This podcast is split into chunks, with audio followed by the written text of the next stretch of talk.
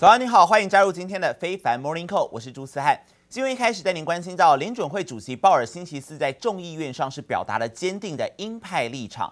他强调，联准会对降低通膨的承诺是无条件的，重申美国的经济是可以应对到更大幅度的升息。预估今年下半年的经济成长速度应该还是非常的强劲。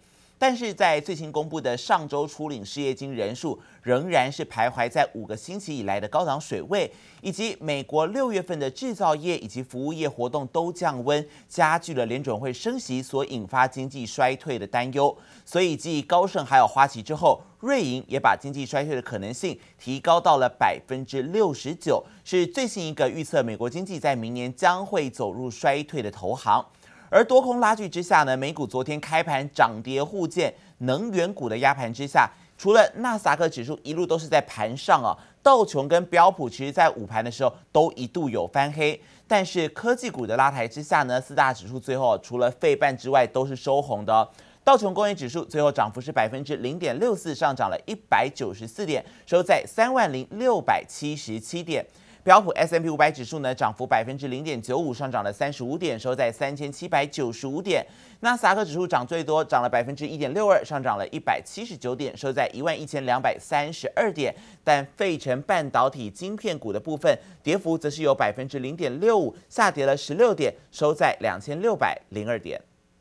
Today's an up and down day for the market. You've got people flushing out the comments from uh, Fed Chairman Powell yesterday, trying to figure out if he's, uh, you know, going to be more uh, dovish or hawkish. And I think people are just settling in on um, on what the future might look like. And you've got the quarterly rebalance happening uh, tomorrow uh, for a lot of the indices, so that's going to create, you know, a lot of buying and selling in both directions. It's just going to be tough uh, for the stock market to be able to perform in that type of environment.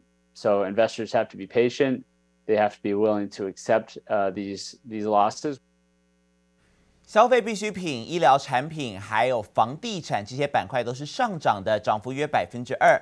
不过，联准会主席鲍尔最近的发言还是让人担忧，美国升息会使得经济成长放缓，让国际油价是每桶再下跌了近两美元，也导致能源类股成为表现最差的板块，大跌超过百分之六。而航空股因为人力不足、大量取消班机等问题，同样走跌。而同时，瑞银也把经济衰退的可能性调高了，成为最新一家预测美国经济会衰退的投行，也代表美股市场后续的风险仍然不可小觑。联准会主席鲍尔在星期四是出席了众议院的听证会，他重申鹰派的立场，说啊，联准会对降低通膨的承诺是无条件的，传递出激进升息的讯号，而且是继续来做升息，直言哪怕经济下滑，只要通膨没降，政策就不会改变。What is your level of commitment to fight inflation? It's unconditional. Our commitment is, and the reason is that, um, uh, we need to, in a particular situation, we have a, a, a, labor market that's sort of unsustainably hot, and we have, we're very far from our inflation target. We really need to restore price stability, get inflation back down to 2%, because without that, we're not going to be able to have a sustained period of maximum employment, where the benefits are spread very widely and where people's wages aren't being eaten up by inflation. Really, it's, it's something that we need to do, we must do, uh, in, in order to, to, to have that kind of a labor market, we'll need to do it. 可以听到鲍尔是终于说出了先前联准会半年度政策报告之中最鹰派的措辞，也就是抗通膨是无条件的。华尔街投行分析，这代表只要通膨能够降低，联准会愿意接受更高的失业率，还有经济衰退。不过，鲍尔也预估今年下半年的经济成长速度仍然非常强劲。而且随着经济正常化，物价也会回落，恢复正常。联准会理事鲍曼他则是表态支持七月要继续升息三码，而且说只要数据支持，接下来几次会议至少升息两码，他认为也是合适的。而在刚才提到的经济数据方面，美国上周初领失业金人数是二十二点九万人，稍微优于预期，但还在高档。而美国六月份的制造业 PMI 初值五十二点四，则是差于预期，经济数据好坏参半。而另外还有国际的老牌化妆品品牌露华浓，不敌供应链的瓶颈以及竞争对手挤压到市占率，在这个月申请破产保护了。此前市场传出露华农将会申请破产，当时的消息一出啊，股价腰斩，触及了一点一美元左右低点。而正式申请破产之后，散户反而是逢低来抄底，自十六号低点以来，已经暴涨超过百分之六百。已经申请破产保护的美国美妆品牌露华浓，周四开盘股价重挫回吐，过去一周一度大涨超过百分之六百，散户逢低抄底的现象开始发酵。In the last few days, it's actually closed at a buck seventeen. I think of the day after they filed, traded as high as nine. This is a short squeeze, squeeze of giant proportions. 露华农债务累积约三十七亿美元，如果破产计划获得批准，预计可以获得五亿美元融资。更传出有印度富豪接手，一度吸引散户疯狂买进。不过市场的焦点仍放在联准会主席鲍尔展现抗通膨的决心，美国经济是否可能因此陷入衰退？It doesn't look like we've broken that fever just yet. Um, the main reason I'm saying that is the volumes. On any rallies um, have been just abysmal. So, for instance, uh, when we got that Fed relief rally last week um, and the markets just screamed 600 points to the upside, the volume that day was uh, just a paltry 39 million contracts. Um, the very next day, when we gave it all back and then some, it was 47 million contracts. So, Um, the average for the year is 41, by the way. 市场充满不确定性，最新公布的经济数据则好坏参半。We've got the PMIs coming from S&P Global, and they're not good. Uh, so we have the June preliminary reading, 52.4. That is a big drop from 57 that was registered the prior month. Services, 51.6, down from 53.4. 美国六月制造业及服务业 PMI 都差于分析师预期。不过，美国上周初领失业金人数降至 二十二点九万人，接近五个月来的高点，显示劳动市场吃紧的现象可能开始缓解。记者李小新综合报道。也来关心到特斯拉的执行长马斯克，他表示，由于中国的疫情还有港口的运输瓶颈，冲击到了电池的供应，新的投产在美国德州还有德国柏林这两家超级工厂面临到增产的困境，目前已经狂烧了数十亿美元。而马斯克还在受访时透露，电动汽车电池短缺和供应链障碍让特斯拉损失惨痛。他表示，柏林还有奥斯汀工厂现在都是烧钱的熔炉，真的就像是巨大的轰鸣声，都是烧钱的声音。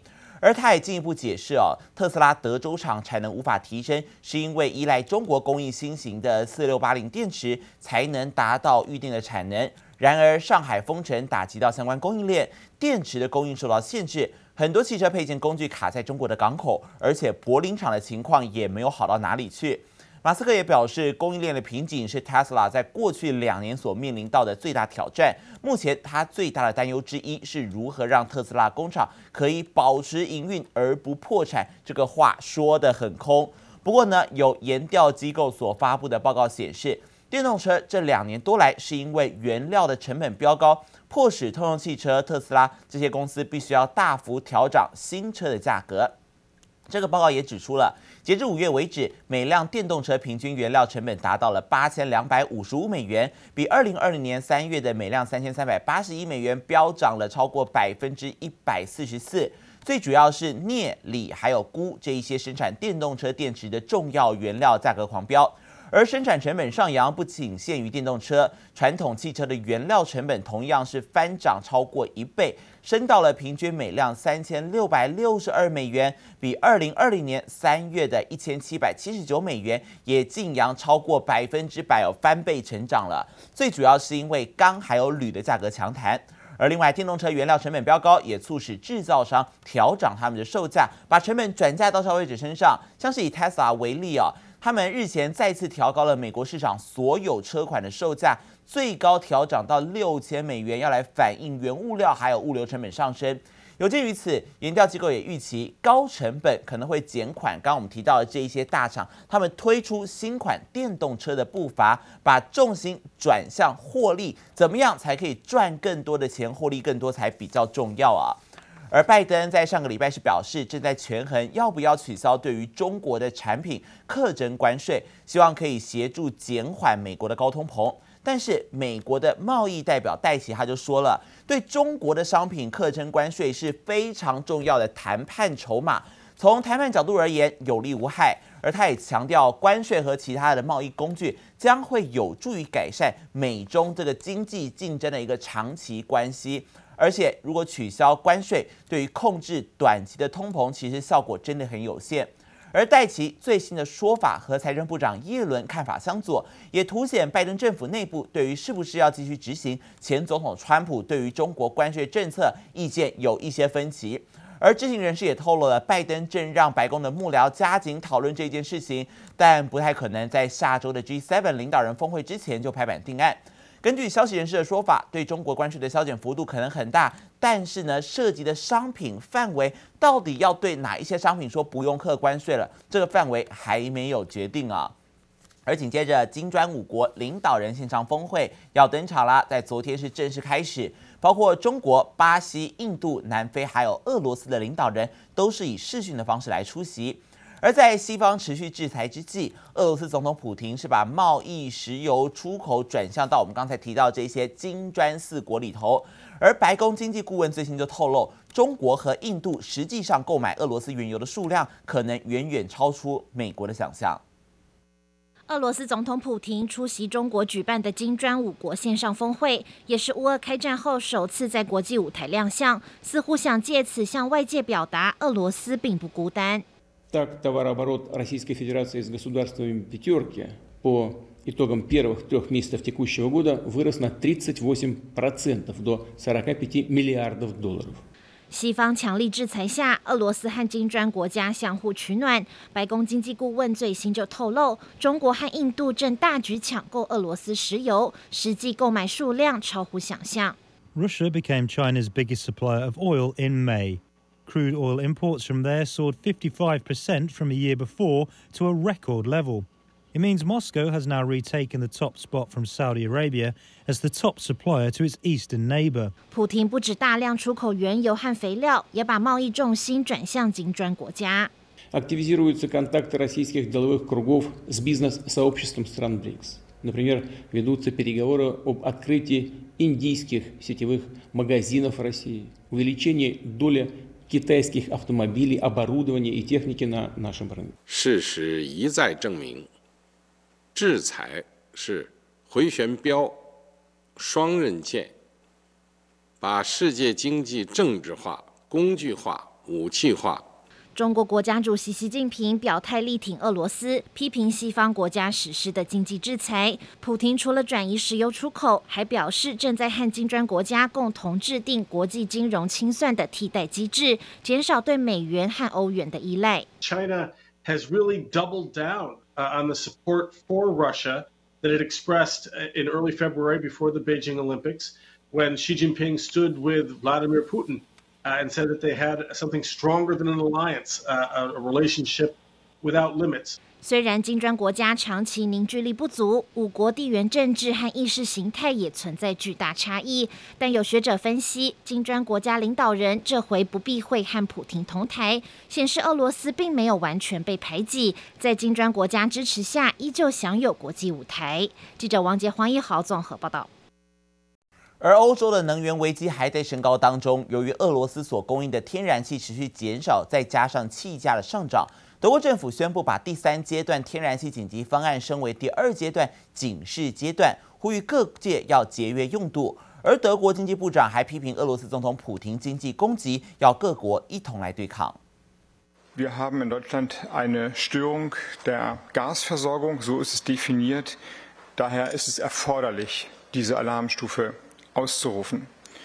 Gas ist von nun an ein knappes Gut in Deutschland. Wir sind also jetzt gehalten, die Gasverbräuche zu reduzieren, jetzt schon im Sommer, dann vor allem mit der Perspektive auf den Winter. Und das ist sicherlich, die Preise kommen bei den Verbraucherinnen und bei den Verbrauchern an.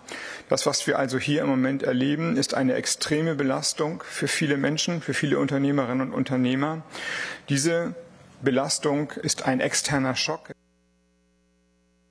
德国经济部长哈伯克正式宣布，天然气在德国已经成为稀有资源。他还表示，过去十年没有做到的事，如今导致国人陷入困境，指控普廷故意把天然气的价格升高，制造不安定的局势。而克里姆林宫则是回应，俄方早已向德国通知有关北溪一号天然气管线的维修周期。不过，德国甚至意大利都认为这是俄方减工的推脱之词。也来关心到欧盟领袖在今天正式接受乌克兰还有摩尔多瓦成为欧盟的候选国。这个牵动地缘政治的大胆动作，是因为俄罗斯入侵乌克兰而起。而乌国总统泽伦斯基则形容这是与欧盟关系历史性的一刻，并且说乌克兰未来在欧盟。